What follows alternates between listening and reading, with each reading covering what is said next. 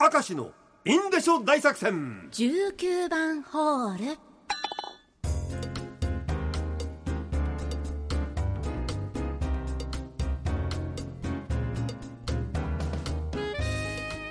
さあやってまいりました、はい。今日は私の声ちょっとドキが含まれてます。あドキドキだって弥生でも縄文でもないよ。何の時ですか？ちょっと怒りの気持ちがあって、ええ。まあ演じてるだけなんですけど。ねこれ19番ホールはい。あえてこっちに回したという3連ああ発りましたね。まあうんオンエアで言ったのはこう2つうじゃないか。1つは言いましたね。一つですかね。あれ他にオンエアで言ってないけども2つこれはもうこっちに、はい。これはもう19番だ決まったのがあります。まずオンエアで言ったタートルネックボーイ、うん。ね。えこのタートルネックボーイ。4年経ちますがタートルネックのセーターなんて1枚も持っておりません、なぜならもうすでに体の一部がタートルネックだからですここまでは読んだ。そうです。それはオンエアで読んだ。あと19番だあとは、ん。そんな自分は声を大にして言いたい。世の男子諸君戦闘で前を隠すのはもうやめようではないか。まして一手間加えて見栄を張るのはやめよう。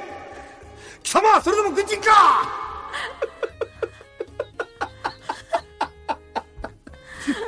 バカ野郎俺の目の前に女性がいるんだぞお前。こんなもんやめるか。そんなことが行われてるんですか？バカだね。もう、えー、函館竹子デラックス。はい。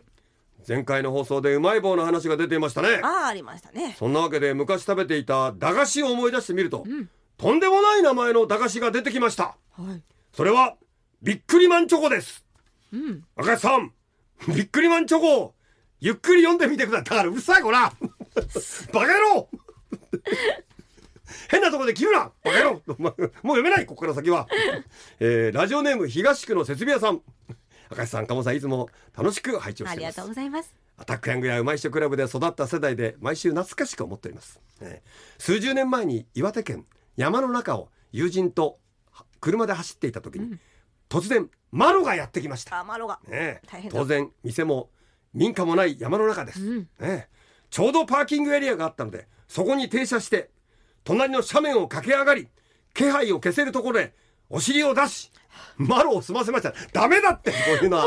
トイレでしなさい。これ19番ホールなんだから。マロを済ませた。ダメだ。よそれはだからのなんとかはいけないのこれは。そうですね。オンエアで読めるわけないだろこのままもおー。う頼むよもう本当に。何を頼んでんだ俺は。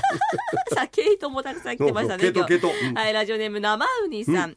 ケイトで私が思い出すことといえば、子供の頃にケイトを適当な長さに切って、端を結んで輪にしてあやとりをしていた頃、ことです。ああ、やとりはねね、り今やってる子見ないな。まあ、これテレビのゲームやっちゃうからそうだよね。そうですね。はいえ。はしごや杯やほうきを作っていましたが、うん端の娘目が大きくなり、はい引っかかって取りづらくなったり、毛糸が短くて小さなものになったり失敗したことをよく覚えています。今、あやとりってまず、やれる子は絶滅状できる？できますできます。私はね。私はやってましたよ。あ、本当？結構上手にできます。あ、じゃあさ、あの、ゴム跳びってやった子供の頃。あいや今輪ゴムつなげてそうそうそう、それでゴム跳びやんだけどね。特別な飛び方とかがあってさ。はああれってあの、まあ、これ旭川の女の子だけだったのかな、はい。スカートをさなんかパンツの中にグッグッと押し込んでそれで提灯ブルマーのようにして飛ぶのよ。そうするとあのパンツが見えないから。そんなことしてないでそれ自体が俺やばい行為だと思うんだけど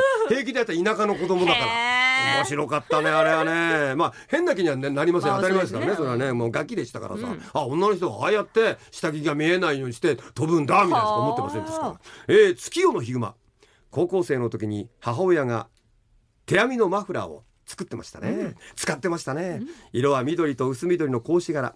幅が20センチ。長さが2メートルの長いマフラーで長い。首を2周巻いてもマフラーの先っちょが地面についてましたっていう。そんなに？本編でもやったけどこれアベック用カップル用でうん。2人でやったら1人で使ったんだよ。それは長い。3回巻くと多分モコモコしすぎなんだろうな。なんで自分でそんなに長いのあんだい？すごいね。あったかそうだ、さあラジオネームパプリカン。